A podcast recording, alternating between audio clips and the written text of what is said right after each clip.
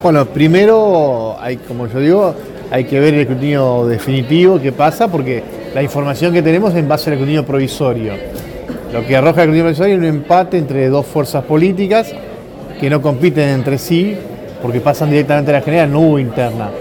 El tribunal, ante esta situación, eh, hemos solicitado a la Procuración Electoral Fiscal proceder de oficio para que ese sobre no se abra, porque estaríamos violando el secreto del voto, estaríamos violando la Constitución Nacional, la Constitución Provincial y las leyes locales. O sea, ¿es, es real esto de que es un voto extranjero el que lo va a desempatar?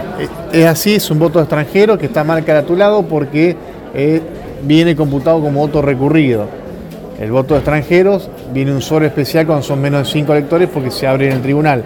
Pero en esta ocasión que hay un empate y eh, es, un, es un solo voto, y bueno, la estigmatización que se ha dado estos días del, del elector, el tribunal de oficio eh, va a solicitar que ese sobre no se abra.